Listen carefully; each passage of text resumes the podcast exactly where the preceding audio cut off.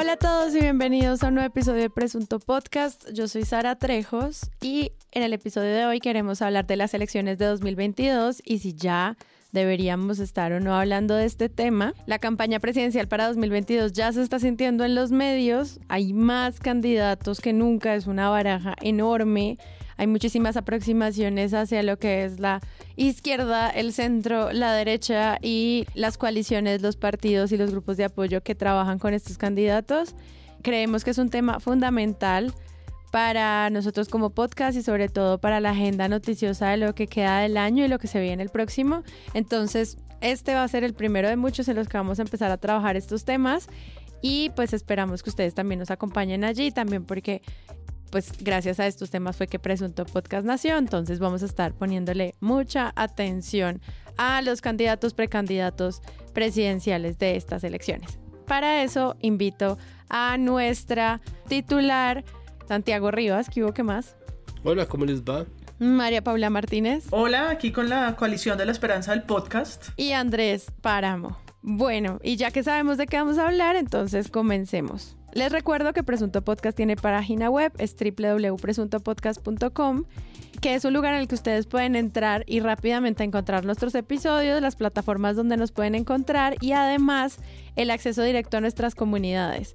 ¿Qué pasa en esas comunidades? Ustedes pueden vincularse a nuestro servidor de Discord que constantemente tiene conversaciones sobre periodismo, titulastres, buen periodismo, hay grandes recomendaciones, hay buenas recopilaciones. Los invitamos allí para que se pasen. Simplemente tienen que instalar esta app en sus celulares y ya están vinculados a nuestra comunidad. Y también pueden hacer parte del grupo de Patreons, que como saben es la comunidad que ayuda hacer sostenible este proyecto. Si ustedes quieren donar y hacer parte de este espacio eh, de nuestros Patreons, pues pueden hacerlo a través de nuestra página web. Entonces, no siendo más que comience el episodio.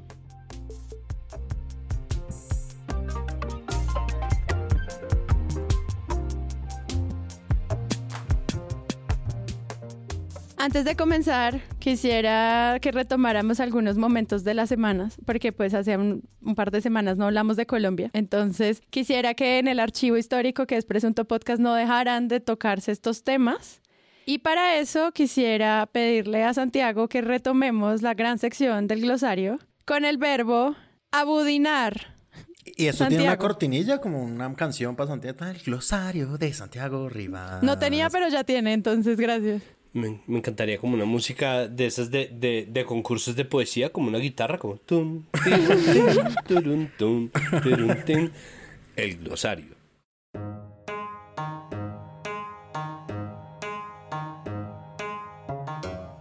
Hoy en el glosario del presunto, abudinar o abudinear. Yo prefiero el uso abudinear porque abudinar puede parecer como hacer semejante a un budín o llevar al estado de budín, como hacer un budín, abudinar. Entonces si uno coge unas fresas, las licúa con una crema y un huevo y la pone en un molde y hace un budín, pues no está abudinando esas fresas. Me encanta. El caso es que, el caso es que abudinear tiene una sonoridad hermosa. Y por supuesto abudinear pues no es la excepción. Y abudinear viene del apellido de Karen Abudinen, eh, recientemente renunciada, sea motu propio o eh, por interpuesta persona, ministra de las TICs de Colombia o la ex ministra TICs de Colombia. Participó de una licitación para entregar unas concesiones, unos contratos para la ampliación de infraestructura y la conexión de o el cierre de la brecha digital. Y esto, claro, que trae a colación otra cosa que tendría que ser parte de nuestro glosario y es el niño pobre como medida. Entonces, el perjuicio que le causó Karen Abudinen a la nación está contado en miles de niños pobres. ¿no? Con los niños pobres se cuentan por los miles porque son muchos niños pobres, no importan sus papás, no importan los, las cabeceras municipales, los centros veredales, los niños pobres que no fueron conectados o que perdieron la oportunidad o a los cuales se les está embolatando por un contrato que era muy grande y que la periodista Paola Herrera de la W atajó cuando iba apenas en los anticipos por 70 mil millones de pesos. El caso es que gracias a Actualidad Panamericana, este neologismo que apareció como el verbo abudinar o abudinear, usen ustedes como quieran en sus casas, terminó queriendo decir una gama muy amplia de, de cosas distintas. Entonces está desde embolatar porque realmente lo que pasó con la ministra no es que ella se haya quedado con 70 mil millones de pesos, no que nosotros sepamos, sino que se los entregó a alguien más y esa plática para que se perdió. Es decir, abudinear es como embolatar algo. Pero mucha gente lo empezó a utilizar mm.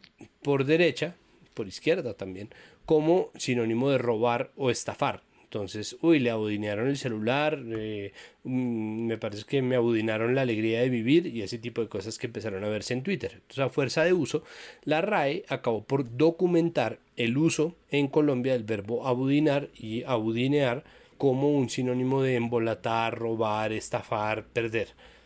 Y así nació. Pero lo documentó, simplemente lo reportó en Twitter. Lo documentó en Twitter, pero lo documentó en Twitter es como cualquier cosa. O sea, la RAE no es la encargada de decir qué sí se dice y qué no se dice, sino cómo se dice y cómo no se dice. Y cuando se documenta el uso de un determinada, una determinada palabra o el uso de una determinada forma verbal o el uso de determinado lo que sea, la documentación sirve para que eventualmente una palabra entre en, en el diccionario de americanismos y eventualmente si eso se expande en el diccionario de, en el DRAE, en el diccionario de la Real Academia de la Lengua Española. Pero digo, hizo su tránsito por una conversación con alguien en Twitter a ser documentado. Es decir, la RAE empezó a reconocer que eso estaba pasando.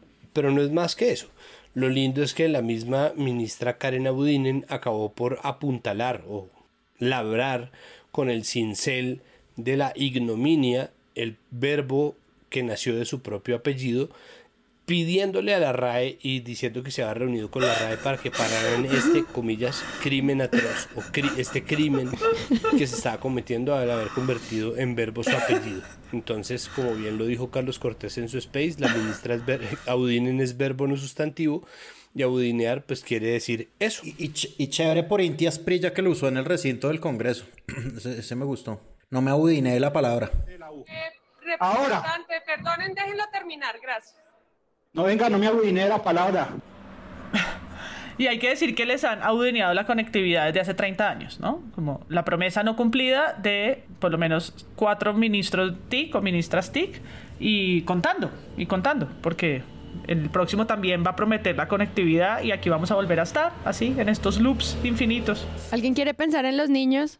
De mi familia? Las niñas y los niños y las niñas y los niños de toda Colombia. Pues que además esos niños sí tienen internet, a diferencia de los niños que no han podido ser conectados porque estaban embolatándose o abudineando esos 70 mil millones en el contrato con la Unión Temporal Centros Poblados que nosotros ya habíamos reportado acá cuando estaban apenas en los albores de esa investigación que hoy aparentemente rindieron frutos mandando, mandando a Karen Audinen a una embajada futura, como suele pasar. Sí, hay, hay, un tema con el uso de estas palabras que obviamente pues se usaron en el contexto también de un matoneo constante hacia la ministra en redes sociales, que pues no se puede negar. Y uno dice, bueno, pero la gente de Colombia sí está usando el verbo o lo están usando solo para trolear y después la W Radio hace un titular cualquiera en el que dice hashtag curiosidades, un abudineo de varios millones de dólares. Rapero se implantó diamante en la frente y sus propios fans se lo robaron. Le ocurrió a un cantante estadounidense cuando a un concierto en un festival de música. Ya, entró. No, es que ya derivado, ya, ya es un abudineo, se abudinea audinear, ¿no?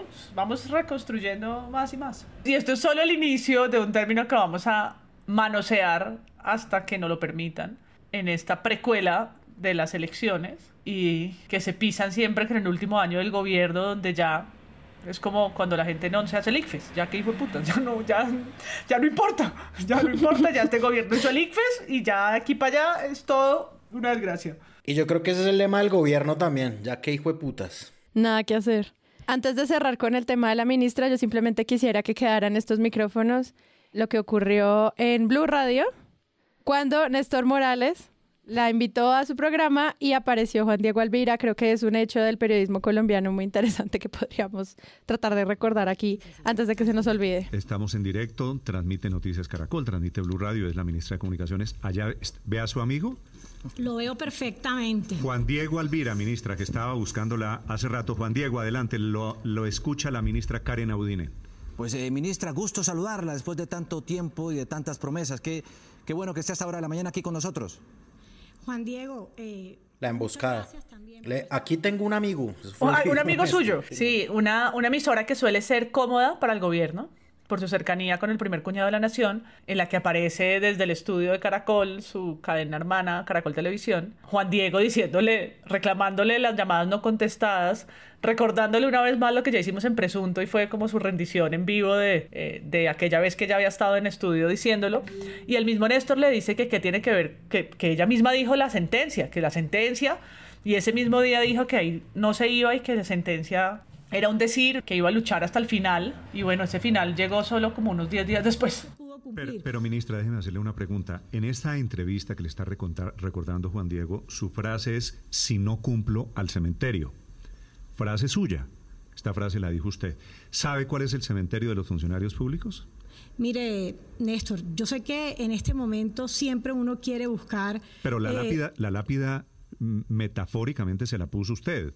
Pero la lápida- Te fuiste al cementerio más rápido de lo que ese mismo día eh, sostuviste. Hay que decir que su imagen es un meme porque esa botella de agua que entraba con dificultad mientras aparecía Juan Diego le atragantó y quedamos todos con esa sticker eh, incómodo en estudio. Yo insisto en el beso de la anguila, o sea, el, el gesto, el, el rictus de el rictus de la autoayuda del yo amo a, Barranquilla y pues obviamente las imágenes del debate de control político en donde el discurso de ella fue yo amo a Colombia, amo a Barranquilla con todo el corazón. Pero para cerrar, y hablando de Barranquilla, mientras Colombia le ganaba a Chile hoy en el Metropolitano, en la mitad del partido la ministra oficializó su renuncia. O sea, todos sabíamos desde hoy por la mañana, jueves 9 de septiembre, que esta señora iba a renunciar y nada que oficializaba, nada que oficializaba, nada que salía, nada que salía, nada que salía y ¡ah! en la mitad del partido, cuando nadie estaba viendo, renunció finalmente. O sea, todo es de una desvergüenza y de un ridículo absurdo, pues. Pero que también nos subestima un poco, porque sí viene en medio del partido, pero ni creas que mañana no va a ser tema en las mesas de radio. No, es como, es una cortina de humo muy pachuca de, de 1.0, pero tampoco es tan exitosa. Es como, pues sí, en la mitad del partido y estamos aquí viendo todos los titulares y pues... Sí, es como cerraste con las mismas eh, metidas de patas con las que entraste. De hecho, me parece un cierre perfecto de, su, de todo lo que ha hecho. Y pues cerrando este episodio de la historia de Colombia para esta señora, pues recordar como lo hermoso que es el papel del periodismo bien hecho, ¿no? Y, las cosas que ocurren cuando se hace seguimiento al poder de la forma en que lo hizo esta periodista y todas esas cosas que sería muy interesante ver que ocurran muchos poderes. Entonces, en serio, como que sube el ánimo ver estas grandes investigaciones que muchos periodistas adelantan todo el tiempo y que salen pues demostrando cuando las cosas se están haciendo mal a costa también como de la confianza o la pereza o la mediocridad o el trabajo de pues tantos colombianos que creemos que igual se están haciendo las cosas a fin de cuentas, ¿no? Entonces, Que es igual al final como una montaña rusa, ¿no? Porque entonces, eh, como, como carrasquilla. ¡Eh! Y después, ah, director del Banco de la República. Entonces, ah, ya no va a haber ministra, pero esperemos unos meses a ver qué cargo, ¿no? Como no es el final de su historia política. Eh, la historia colombiana nos ha mostrado que caen bien parados y alguna, algún buen lugar le está esperando. De la mano de sus padrinos Char o cualesquiera. Y en unos meses nos estaremos aquí riendo de la cara nuestra, básicamente, cuando ella ostente un nuevo cargo público, tal vez en otro país, bienaventurada, en este mismo. ¿Por qué no? a mí me gustaría mucho ver como algún cubrimiento de periodismo internacional en el que se haga un balance del trabajo de nuestros embajadores en relación como con el posicionamiento del país afuera. Porque siento que también es un tema que uno olvida, ¿no? Como los mandan afuera y uno no sabe qué están haciendo, pero luego te enteras que no se cumplen alianzas, que no se arman tratados, que no se pasan cosas. Entonces sería chévere ver como esos balances también, a ver qué pasa con esa gente que mandan por allá a lavarles la cara.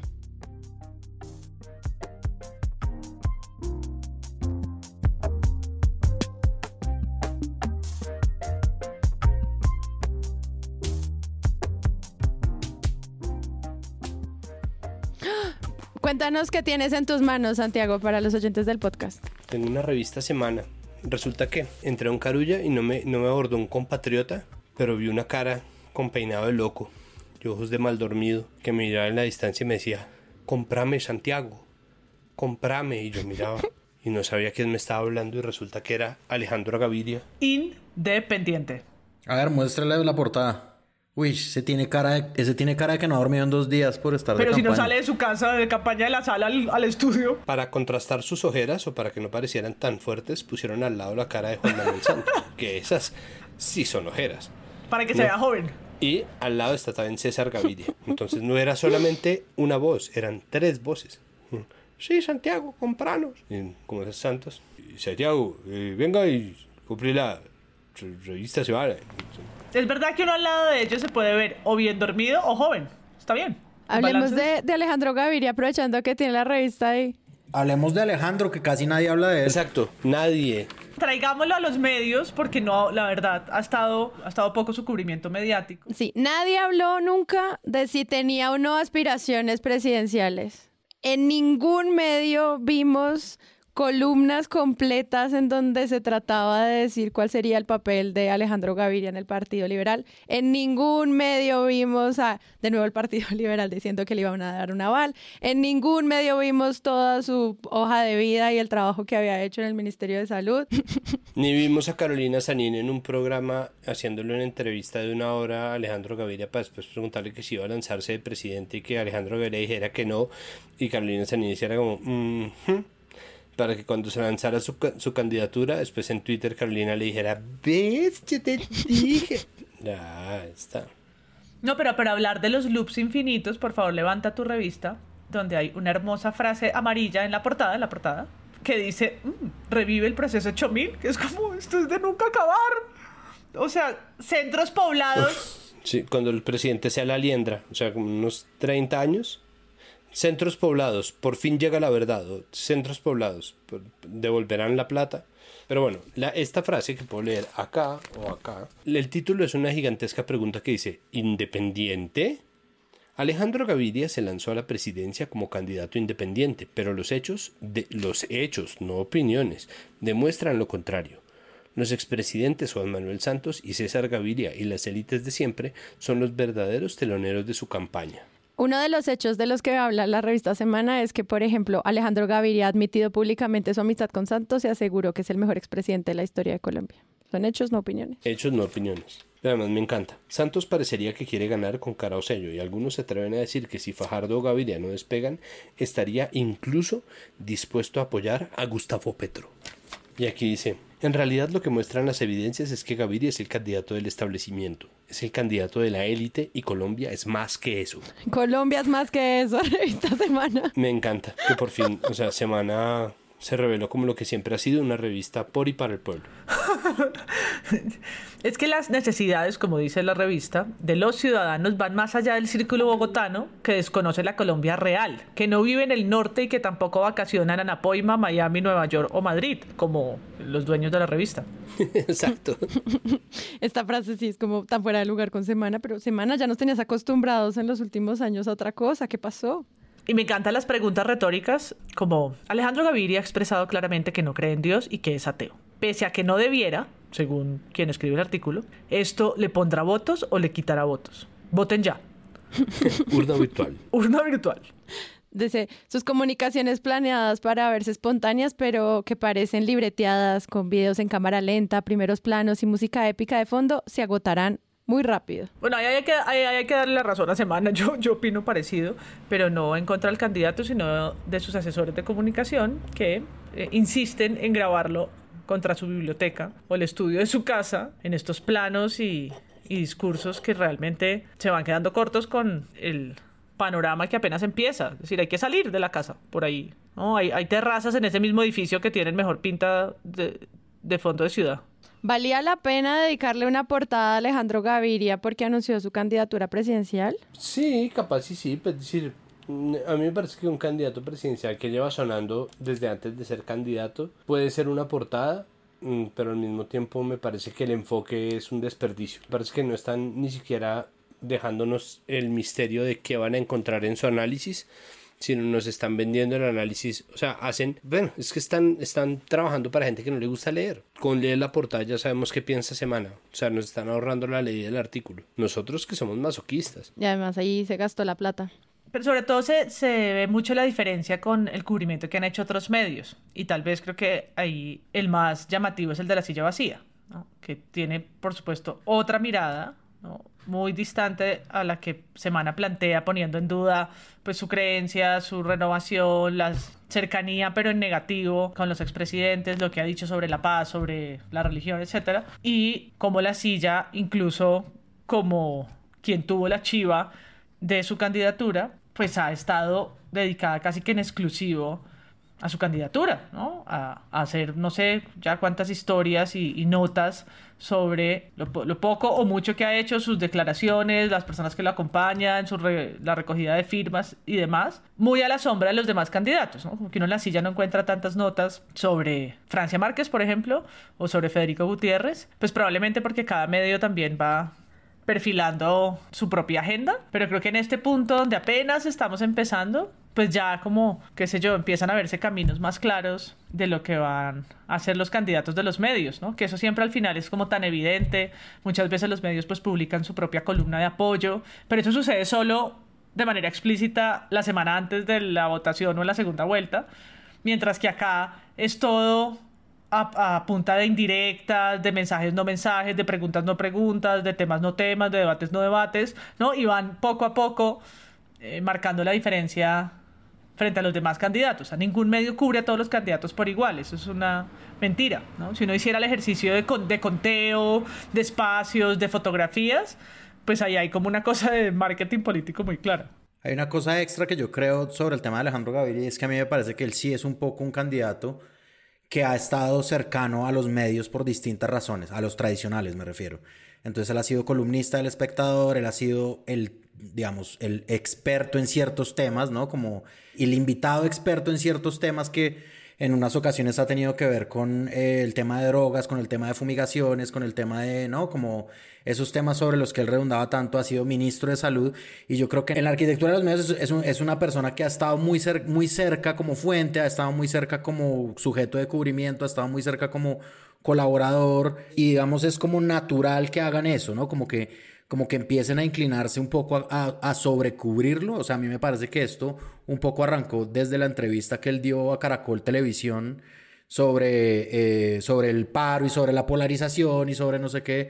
Ahí, ahí, empezaron a proyectarlo ya sabiendo un poco que él se iba a lanzar. A mí me parece que eso sí estaba un poquito cantado eh, de antemano. Sí, yo creo que la, narrativa de la, de la sorpresa no estaba no, tan... No, eso no fue sorpresivo para nada. O sea, es decir, como que había, digamos, demasiado ruido en el sonajero.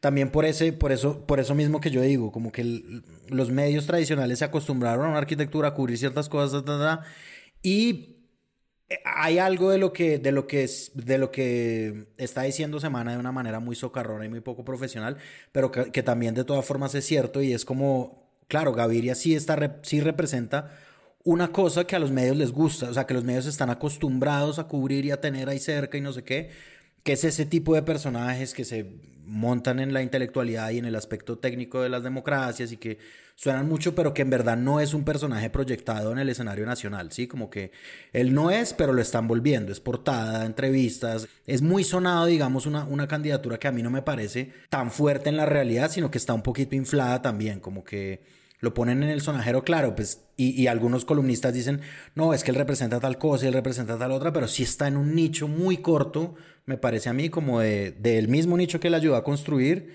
y pues que no, los medios tradicionales no se pueden salir de ahí, como, y por eso es lo que dice María Paula, escogen a unos por encima de otros que probablemente tienen la misma proyección nacional, pero están ocultos, no, no los nombran nunca. Y eso a mí me parece, pues en estos momentos como que se ha resquebrajado un poco esa imagen eh, eh, de Colombia que nos han querido vender. Es como parte de una, de una cosa que nos han sabido entender bien todavía.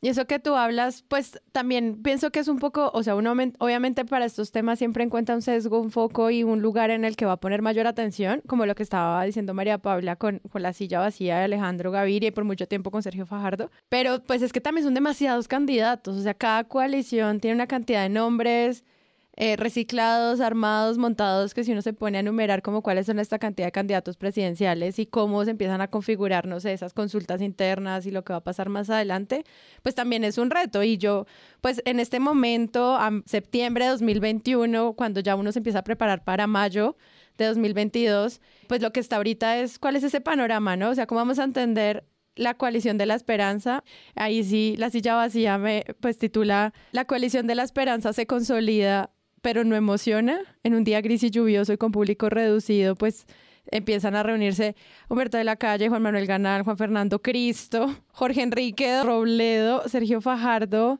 como también esa, esa explicación de cómo funcionan las coaliciones y cómo funcionan las alianzas y cómo funciona todo eso, creo que también es parte de los retos, ¿no? No sé ustedes cómo lo ven allí, pero pues también siento que es parte de la agenda mediática lo que pasa con el nuevo liberalismo y eso también cómo se configura como si pues un partido digamos que puede poner presidente o no. Yo siento que estamos reciclando ideas, o sea, no creo que que así como Netflix nos lanza cada documental de estos eran nuestros juegos de video favoritos cuando teníamos 12 años. Ahora es como estos eran los candidatos de avanzada cuando teníamos 8 años, ¿no? El nuevo liberalismo. Mira, ¿no? Ah, un Lara, un galán.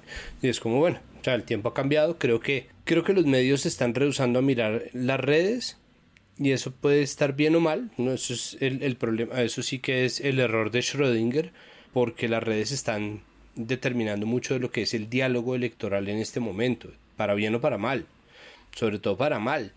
¿no? Eh, no hay manera en que las bodegas no tengan un papel fundamental en la manera en que nosotros percibimos a los candidatos actualmente. No, no es posible obviar el papel de los, de los trolls, de los bots, de las bodegas, de los idiotas, de las sordas, de las turbamultas, de los líderes de opinión, porque las redes están planteando un diálogo constante del que están participando muchos tomadores de decisiones. Pero el problema es que si uno va a desestimar lo que se hace en las redes, no debería desestimar lo que pasa en la calle y nadie está saliendo a la calle. Tanto que nosotros no sabemos qué candidatos sí y qué candidatos no tienen trabajo de base. Yo no sé si eso nos vaya. No, en este momento todo el mundo está un poco con lo que los, medios ponen, las encuestas sacan, las redes dicen. O sea, así como la gente no piensa en los niños, la gente tampoco está pensando en la gente que no utiliza redes sociales para tomar sus decisiones políticas. La gente no está pensando en los municipios, no sé, como que la campaña empieza y no empieza.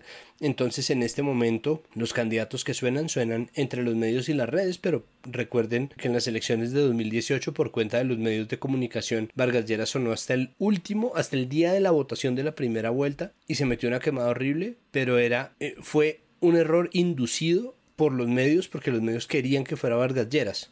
Y ya. Era solo por esa razón. Y Vargas Lleras estaba quemado de antemano y nadie se enteró porque los medios no lo dejaron morir en ningún momento.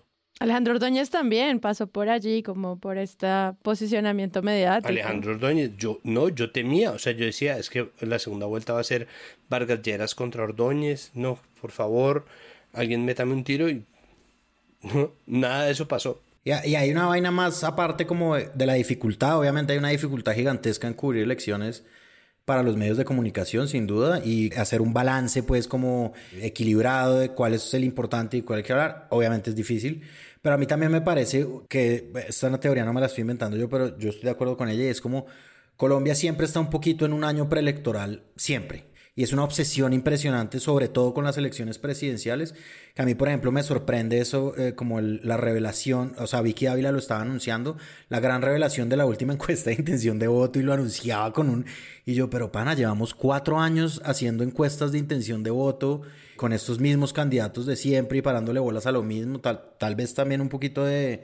Sí, como de... Si vamos a estar en año preelectoral siempre, pues seamos creativos, démosle un poquito la vuelta, no sé, fijémonos en otras cosas, en otras candidaturas, etcétera.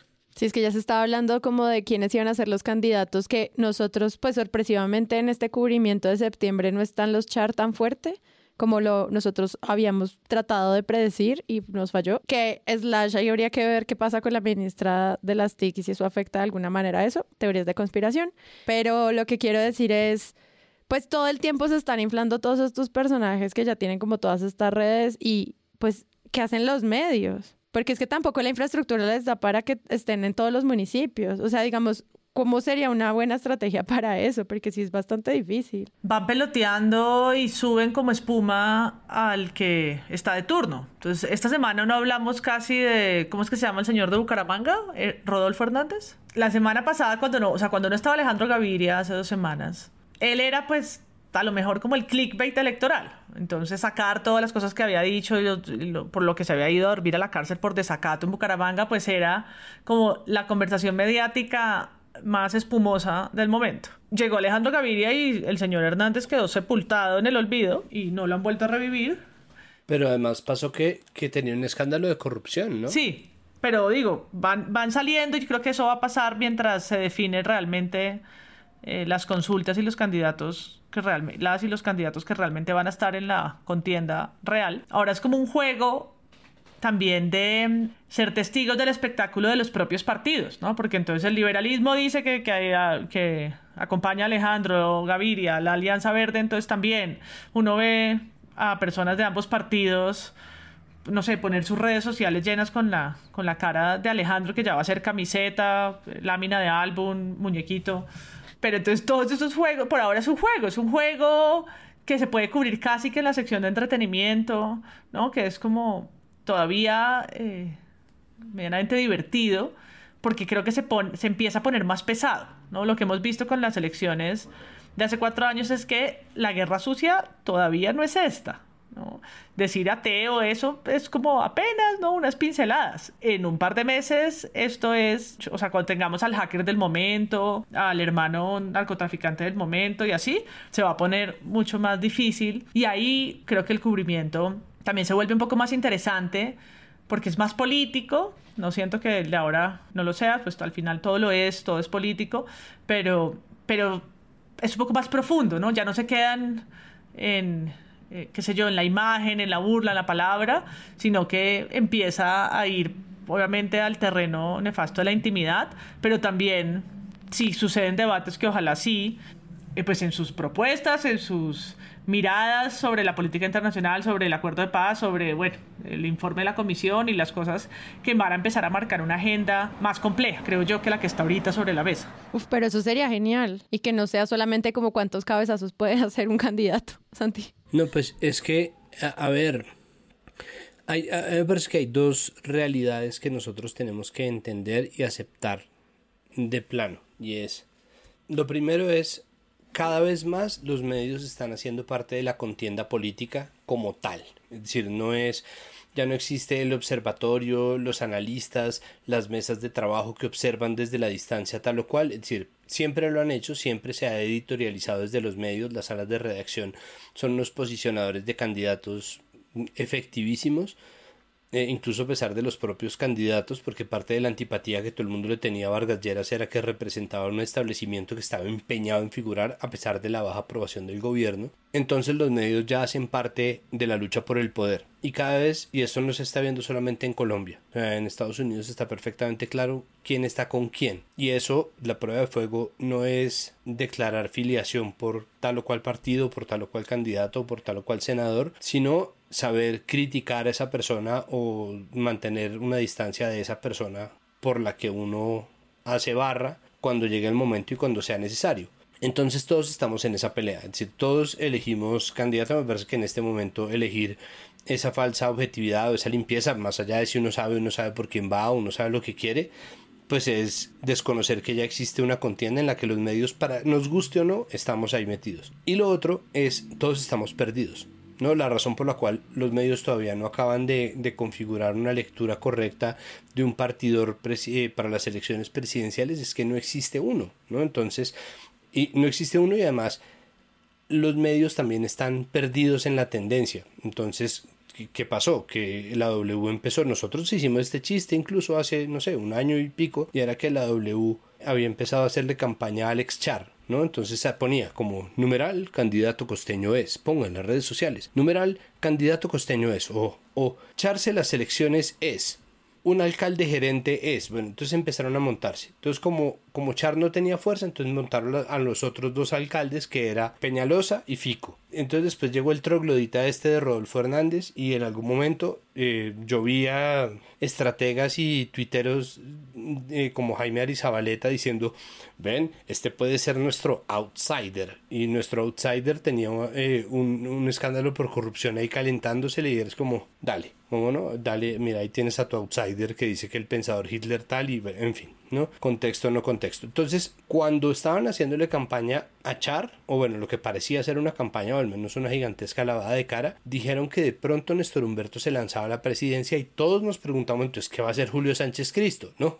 Como ya estaba comprometido con Alex Char y de pronto sale el amor de sus amores Néstor Humberto Martínez como posible carta presidencial, que eso todavía no ha pasado, no sé si pase, y está ahí. Y en este momento tenemos un, una baraja gigantesca de posibilidades en donde el uribismo no sabe a quién va a meter, nadie sabe cuál va a ser candidato de la derecha, quién es y quién no es de, quién es de derecha, por quiénes hacen parte de la coalición de la esperanza, donde conservador de autoridad como Juan Carlos Echeverry está ahí peleándose una posición de derecha contra, van a hacer una consulta abierta, no van a hacer una consulta, ¿qué representa quién? Es decir, el, el nivel de incertidumbre es generalizado, no es como que en este momento no es como que los medios no sepan leerlo, el problema es que lo que hay es eso, o sea, lo que hay es una incertidumbre gigantesca, pero esa multiplicidad también tiene formas de cubrirse y me parece que ahí es donde empiezan los errores. Un error básico y ahí por ejemplo yo se las canto. Mi voto es en la instancia que sea si sea para una HAL por Francia Márquez pero Francia Márquez y las otras candidatas incluyendo a María Fernanda Cabal precandidatas no salieron en la encuesta de cifras y conceptos. En la última que sacaron sacaron un partido presidencial además con un poco de gente pero de verdad un poco de gente. El gobernador de Boyacá yo no me acuerdo si estaba Carlos Caicedo estaba Alex López que es el otro precandidato del pacto histórico Roy Barreras Petro Fajardo Iván Marulanda salía el mismísimo Echeverry, es tal el desubique que no había una sola mujer en esa encuesta. O sea, una sola, no había una sola mujer. Ni siquiera las están midiendo. Entonces, creo que es donde nosotros empezamos a, a ver cuál es el país político y las encuestas en ese sentido sí son muy dicientes. Hmm. Es muy interesante eso que tú dices, por al menos alrededor de la figura de Francia Márquez, porque cuando uno la busca en medios nacionales, incluso dentro de los mismos buscadores de las páginas web de los medios, los resultados son muy pocos en comparación con los demás. De pronto hay cubrimientos alrededor de atentados que ella recibió, pero no tanto como candidata presidencial. Y, y eso pues da cuenta de esas cosas. Invito a, quienes están oyendo, hagan ese ejercicio, cojan como los candidatos que ustedes consideran dentro de esta baraja y busquen en los medios cómo está. Obviamente esto es un observatorio de medios completamente mediocre, pero ayuda como a entender un poco eso, cómo se balancea. Y cuando uno no encuentra a Francia Márquez, al menos como candidata, es una, pues una postura que habría que comprender y dar un poquito de más avance. Pero en los medios internacionales sí sale. O sea, en página 2 se le hacen una columna gigante. En muchísimos otros medios, como La Diaria en Uruguay, le hacen una eh, una entrevista larga tratando de entender lo que está pasando. ¿Cómo encuentran esa relación también, por ejemplo, con estas candidatas mujeres cuando tienen mejor cubrimiento, al menos un balance un poquito más claro en el exterior? Sí, bueno, el caso de Francia Márquez a mí me parece como el más ejemplar de eso. Primero, pues porque no está reflejado en los medios la entidad que tiene ella, inscrita sobre todo en lo que acaba de pasar en Colombia con una movilización social, ¿no? Como que una candidata que está hablando constantemente de muchas de las reivindicaciones de lo que fue la movilización social es ella, ¿no? Y es una persona que la entiende desde la base, además. Entonces, eso es por un lado, ¿no? Se están saliendo un poco del... Esto es como lo que hablaban de Duque, de la desconexión, pero me parece que sí se están saliendo un poco de eso, o sea, como que el, paro no solamente era lo que finalmente la mayoría terminaron registrando, gente en la calle y transmilenios sin poder ir a un lugar, entonces siguen sin entender eso. Y lo segundo, pues que es una candidatura no solamente novedosa, digamos, por lo que ella representa y por lo que ella es, pero aparte y sobre todo me parece que el evento que ella tuvo, que sí fue cubierto, digamos, por medios alternativos, por medios... 070, manifiesta. Exacto, que fue como, como que le pararon bolas el evento, a mí me parece que, no me acuerdo quién lo decía ahorita de ustedes, pero yo creo que si, si fuera otro candidato hablando con eh, una persona de la entidad y, de la, y del prestigio de, de Angela Davis, eso habría sido cubierto. Sí, o sea, como que... Pero si es Francia Márquez y Angela Davis, entonces no, vale, güey, entonces lo dejamos ahí. O sea, me pareció impresionante no ver nada de eso cuando pues es un evento remarcable, a mí me parece como, o sea, una líder del, del, tamaño de Angela Davis charlando con una precandidata presidencial es algo que debía ocupar un poco más, lo ocupó en los medios que mencionamos y fue un cubrimiento pues muy bien hecho, pero el resto no sonaba y eso sí me parece increíble porque eh, nuevamente yo lo uso pues como una carta aquí, pero por poner un ejemplo, y es como si hubiera sido Alejandro Gaviria con un académico eh, gringo, eso sí hubiera tenido una relevancia más grande en los medios y eso se me hace ahí sí un desequilibrio un poco ya eh, ciego de no, de no ver lo que eso significa y lo que representa en un país así como Colombia, ¿no? Y en, y en la democracia que quiere ser renovada por parte de sectores que se escuchan más hoy en día que antes. Y que si sigue esa tendencia, pues ya sabemos que, como pasó en el paro, es por los medios alternativos y más independientes por donde van a haber agendas distintas. Es decir, el, ¿cómo es el pacto por la, ¿qué? la renovación, la esperanza? coalición de la esperanza. La coalición de la esperanza está realmente en los medios alternativos no solamente los de Bogotá, pero todos los que no hacen parte de las casas grandes y de los medios como tradicionales, ¿no? Francia Márquez, pero también los debates y las miradas tal vez más interesantes van a pasar por estos medios digitales, van a pasar por agencia, por Baudó, van a pasar por El Armadillo, van a pasar por 070, van a pasar por Manifiesta, por Loco Sapiens, ¿no? Como por medios que pueden no tener ni la relevancia ni el alcance de semana, pero creo que van a empezar a ganar de nuevo, como en el paro, legitimidad con sus audiencias. Exacto, van a ganar de nuevo, exacto.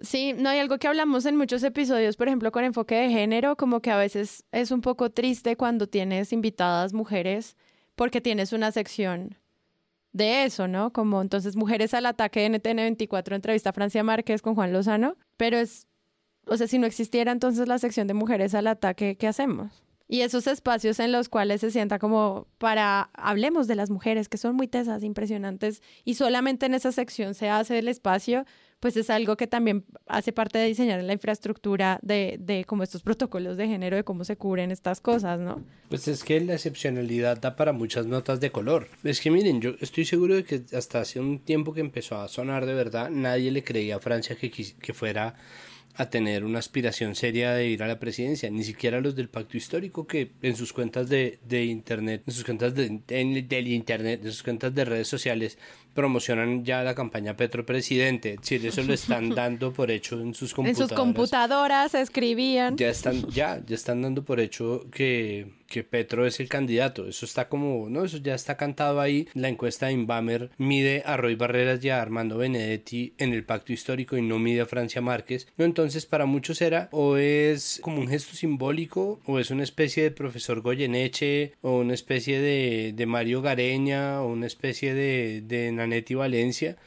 o de Regina Once como una cosa, ay, tan loca, ¿no? Como, ay, este, e, este loco, tarjetón, ¿no? Y, la gente poco seria que lo integra, ¿no? Las aspiraciones, como de, ay, sí, la Colombia profunda, pero nadie la documenta en los conteos oficiales de la gente que, que tiene y pues ella expresó que quiere, así tenga tres votos, no importa, pues porque otra gente que tiene tres votos como Fico Gutiérrez o Juan Carlos Echeverry, pues están ahí parados, Rodrigo Lara, Rodrigo Lara, ¿qué hace ahí? ¿No? María Fernanda Cabal ni siquiera la están midiendo, pero Oscar Iván Zuluaga, Carlos Felipe Mejía le, le documentaron su lanzamiento de precandidatura presidencial que duró lo mismo que duró la, la Miss Universo colombiana, que duró 30 segundos. O sea, no duró en absoluto el senador Rottweiler, no duró nada ahí. Entonces, ese partidor eh, lo que está diciendo es qué opinan sobre, sobre qué es serio y qué no es serio y ahí empieza el sesgo de la preparación. Y es una cosa que uno ve en redes pero que ve también en la discusión de los medios. Y es si está preparado si, le sí sí será no con lo fácil que es hacerle el control. Es negra y mujer obviamente es de izquierda entonces puede pasar de inmediato, o sea, no va a pasar un examen ahí, no la van a bajar de, de una aspiración simbólica y todo corre por el cuento de está preparada para yo no sé si, si acaso veremos eso en la red, eh, o sea, en los medios, pero lo estamos viendo en las redes. El problema es que no se está documentando, ni siquiera esta discusión. Esta discusión que estamos nosotros hablando está teniendo lugar en Twitter y en Facebook, pero no está teniendo lugar en las páginas de ningún medio en este momento, ni siquiera la silla. Pues voy a hacer de Julio eh, cuando hace encuestas en su mesa de posibilidades de y juegan a hacer porcentajes, pero ¿Va a salir Francia Márquez en una portada de semana? Pues la respuesta yo es no, posibilidades, 5%, 0, 0%, diría eh, yo en la mesa si Julio me pregunta, no va a ser portada. O pues va a ser portada como aparece. Con todos, pues digamos, como con mucha gente. O en uno de estos eh, juegos horribles de semana, como cuando hizo una silla desproporcionada de grande y puso un Petro diminuto sentado encima y dijo que se le había quedado grande. Si, aparece Francia Márquez, va a ser de esa manera, ¿no? Yo no creo que le vaya a dar un protagonismo de portada. Y esto, digamos, creo que se replica en los otros medios. Tengan o no tengan portada, no importa como en la edición que sea o en el formato que sea, es no va a ocupar el lugar de una candidatura eh, con la misma legitimidad que le están dando a Juan Manuel Galán. ¿No? Los 40 minutos que escuchamos todos en radio el día del nuevo liberalismo, que yo ya no podía más por eh, los espacios concedidos. ¿no? Creo que pues no estamos diciendo nada que Francia Márquez no sepa, pero se mantiene en la periferia del discurso. ¿no? Y es desde ahí que tiene que, que tiene que, el discurso mediático, es desde ahí que tiene que seguirle pedaleando a la cosa, no va a estar en el centro. Igual, hablando de centros, también como los grandes temas que creo que nos van a cubrir es esta necesidad de decir quién es de izquierda, quién es de derecha y quién es de centro, y pues ahora como todos son de centro, pues es una posibilidad en la cual vamos a por fin como tratarlos sin esos sesgos, porque es increíble que haya tantos candidatos que sean de centro. Y, y, eso también da como esa sensación de, también como estas figuras ya empiezan a desaparecer, ya es como allá, por favor. O sea, no puede ser que haya un centro. Tantos candidatos de no centro. Sí, es como centro liberal, el centro de la coalición, el choque de centro ya no cabe más gente en el centro, o sea, ya. Ya estamos como los colegios bilingües campestres, colegio bilingüe británico campestre mixto. Este es el centro liberal agnóstico esperanzador el centro que le habría ganado a Duque, pero como la gente no votó por ellos, entonces perdieron. Disidencia del Polo Centro. Es como la, la, comisión. Disidencia del Polo Centro. Partido Verde Centro. Centro. Nueva Esperanza Centro. Coalición íntegra por los candidatos sin partido Centro. Partido Dignidad Centro. Dignidad Centro. Centro. Cambio Radical Centro. Alianza Verde, centro. No, es muy loco. Claro, pero es que ¿cuál es, el, ¿cuál es el problema? Y es que ahí ya obviamente tenemos que hablar del elefante en el cuarto y es, todos los candidatos en este momento son... Centro. centro. con respecto a una sola persona. Y es muy loco con respecto a Petro. Es decir, para Semana en general para los medios, todo el mundo está a la derecha de Petro. Entonces al centro se lo vende como una opción cuando, cuando conviene y cuando no es igual de izquierdista. Entonces los pronósticos de semana con cada encuesta continúan siendo los mismos y es que Petro va a descender en favorabilidad y de hecho pierde uno, dos puntos o continúa ahí, pero entonces otro sube y dice, pero el que tiene más tendencia a subir es el candidato tal o cual. Fajardo que era como el segundo que estaba punteando, de repente parece desaparecer, hasta Juanita Gobertus sale a hacerle propaganda a Alejandro Gaviria, entonces aparece otro candidato en el partidor y empieza esa vaina. Eso que se está viendo es finalmente la consecuencia de tener el único candidato que ha sido candidato desde junio de 2018 y es Petro, para bien y para mal, ¿no? Porque en las redes él se ha encargado, o no él, pero sí su movimiento se ha encargado de sabotearlo de muchas maneras posibles y hasta que no se vote no vamos a saber qué tanto se lo han saboteado o qué tanto daño le han hecho o qué tanto bien le han hecho. Lleva en una conversación de candidato desde el día, de verdad, desde el día de la votación de la segunda vuelta no ha parado de ser un candidato. Todo el mundo sabe que el man va a estar en el tarjetón de la primera vuelta en 2022. Gustavo Petro es el tema de hoy en Barranquilla. El pacto por la paz no es un mamotreto de acuerdos. Por primera vez desde su remodelación en el gobierno de Eduardo Verano de la Rosa, la Plaza de la Paz de la capital del Atlántico se vio abarrotada en un evento político. Pasarela en forma de concierto musical. Y el miedo a Petro y la figura de Petro es la que suscita todos los otros movimientos mediáticos de los candidatos. Entonces no se sabe quién va a decir Uribe, pero todos son una opción contra Petro. Fico sale a decir que él es lo diametralmente opuesto a Petro. Y el mismo Petro también ha salido a decir muchas veces yo soy de centro. El otro día salió a decir yo también represento pensamiento libertario y es como que, ay, cállate, no tienes ni idea de lo que estás diciendo, ¿no? Entonces, no, él mismo eligió a una comunicadora de centro, que es Nani Pardo, para que fuera su jefe de comunicaciones, o sea, una declarada militante del Partido Verde que le ha hecho propaganda muchas veces a, candidatos políticos del Verde, ahora es su jefa de comunicaciones. Asesora de comunicaciones, centro. Centro. Y si este es el control, centro, y centro, izquierda. Pero si usted le pregunta a Levi Rincón, va a decir la derecha disfrazada, hijo de puta, o qué sé yo. Asesor de comunicaciones de Gaviria, centro. Centro. Centro. Todo en este momento está funcionando con respecto a, semana, está funcionando con base en Petro, porque Petro lleva siendo el que lidera la intención de voto y todos los cálculos se hacen con respecto a él. Petro pierde en segunda vuelta, ¿contra quién? todos los candidatos le ganan, ¿cómo le iría un candidato de la extrema derecha? O bueno, de la derecha. María Jimena Duzán hizo un programa con el centro y tuvo gente del verde, a un galán, a Lara Restrepo y a, y alguien más. Yo decía, esto sí es el centro, pero al mismo tiempo ya no cabe preguntárselo porque todo es el centro. Todo, no, el centro a punta de sobreexistir desexiste. Es un poco lo, abarca todo. Quedamos todos en el centro de todo. Sí, es un concepto político que nos, nos embutieron, ¿no? Como nos lo embutieron y nos lo embutieron, entonces ahora es también parte de los titulares de la prensa, es como un, un concepto político que yo realmente no he terminado de entender bien, pero se usa, ¿no? Y, se usa en todas partes. Se usa en todas partes y ocupa titulares, una conceptualización ahí extraña que yo he tratado de como de oír a sus algunos de sus representantes y no termino de entender bien qué, están diciendo y qué y qué significa, ¿no? Sin embargo, vacío de concepto, de conceptualización, se usa y se usa un montón y cualquiera cabe ahí, como dicen ustedes. Todos, todos, todos, todos son de centro. Presunto podcast, centro. y no solo centro, somos del roscograma de la libertad de prensa en Colombia. Santiago Rivas, muchas gracias por venir hoy. Siempre un gusto. Andrés Páramo. Nos veremos a la próxima. Nos veremos a la próxima. Y María Paula Martínez. Bueno, presuntos candidatos, uno. Vamos a ver este conteo hasta cuándo nos, nos llega. Tranquilos que solo es hasta la primera vuelta hasta mayo y la segunda en junio. Estamos aquí a la vuelta de la esquina. Este podcast, Centro. Gracias a ustedes por escucharnos. Yo soy Sara Trejos y encuentro un próximo episodio la próxima semana. Bye. Presunto Podcast es producido por Sara Trejos y cuenta con el análisis de Santiago Rivas, María Paula Martínez y Andrés Páramo. La postproducción es de Rodrigo Rodríguez del Oro Podcast. Presunto sigue creciendo y para ello queremos pedirle su ayuda. Pueden entrar a nuestra página web presuntopodcast.com y vincularse a la comunidad de Patreon. Allí pueden donar mes a mes para que este proyecto siga siendo sostenible. Pero también pueden unirse a cualquiera de nuestras comunidades. Está el canal exclusivo de Telegram para Patreons y la conversación abierta sobre buen periodismo y titulastres en el servidor de Discord. Recuerden, todo en presuntopodcast.com.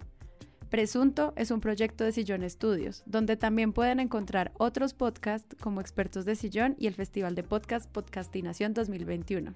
Gracias a todos por escuchar y si quieren ayudar a que este mundo crezca, recomienden y compartan. Aunque no lo crean, todavía somos pocos escuchando podcast. Yo soy Sara Trejos y nos escuchamos en una próxima oportunidad.